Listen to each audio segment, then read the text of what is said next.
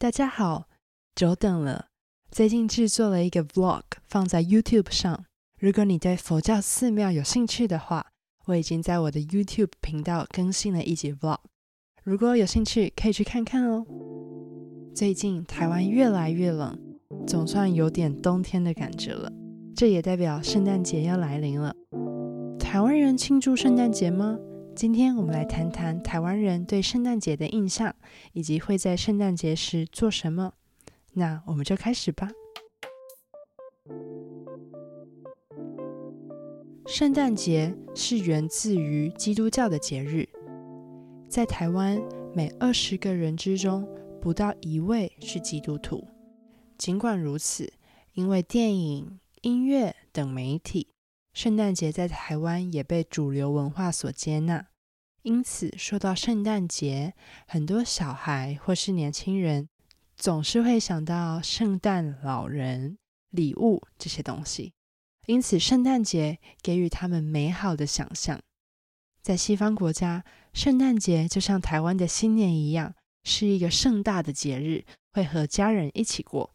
但是在台湾，圣诞节大部分的人都会跟朋友或是恋人一起过。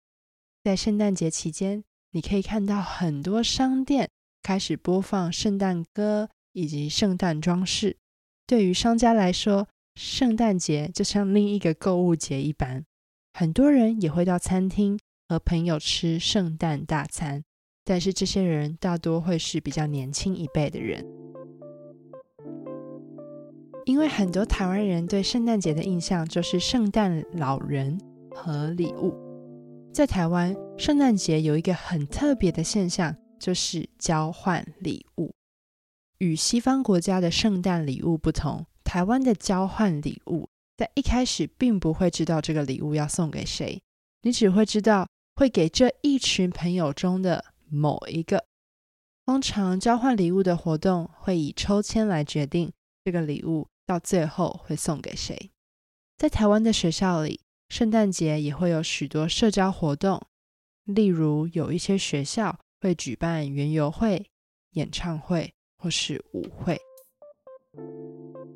虽然圣诞节在台湾被以各式各样的方式庆祝，但是在台湾，圣诞节这天是不放假的，只有少数的基督教学校会放假。对于在台湾的基督徒来说，他们庆祝圣诞节的方式，除了上面的活动以外，还会上教堂。那我们今天就到这边。你的国家有什么庆祝圣诞节的特别活动吗？欢迎留言分享给我。如果你喜欢这集的内容，欢迎订阅、按赞，还有分享给你的朋友。